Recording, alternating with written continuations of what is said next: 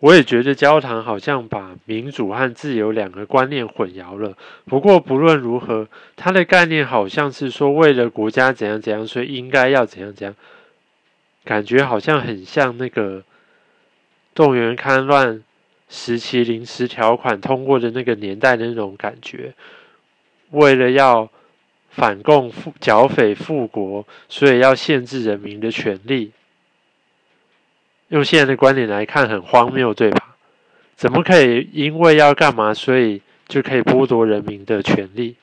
这不对吧？政府是由人民组成的，怎么能反过头来限制人民的权利呢？好，再我们就讲到言论自由这件事。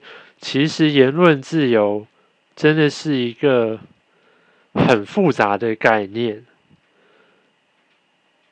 就是它到底只是。嘴巴说说而已呢，还是说他又有什么呃行为上的影响力呢？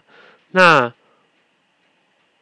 虽然说中国就是党国不分嘛，反正一定都是要为党服务，所以有人要从严认定也是可以。但是我觉得版主可能觉得这件事情是应该从宽认定吧。就是宽大为怀的认定嘛，就是说他只是这个欧阳娜娜只是在中国的那个中央电视台摄影棚里面唱歌，那这是仍然属于言论自由的范畴。那我想到的是说，呃，今天他如果直接去解放军。的基地里面去唱歌，那这绝对就是有罪的行为。当然，我们也知道，嗯，斗争起家的中国共产党多么厉害，他们当然不会笨到那种地步，所以他就会找一些很尴尬的，就是很尴尬的状况来为难我们。那，而我也是觉得说，如果他只是在。电视公司里面唱唱歌的话，我觉得这这个事情是不用去太严肃的看待啦。毕竟他没有直接去怂恿怂恿一些人怎么样，他只是去表演。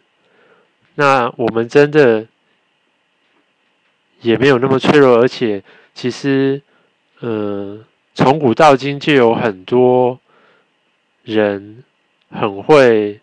说很会写文章，可是从来也没有因为那样子就有什么国家被一个人的嘴巴或他的笔给灭掉了。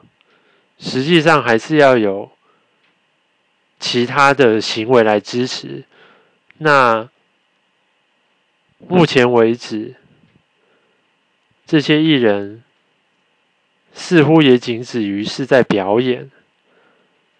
那我们应该是可以以比较就是宽容的态度来看待，然后也是更好的，就是我们可以借力使力来团结我们大家的信念。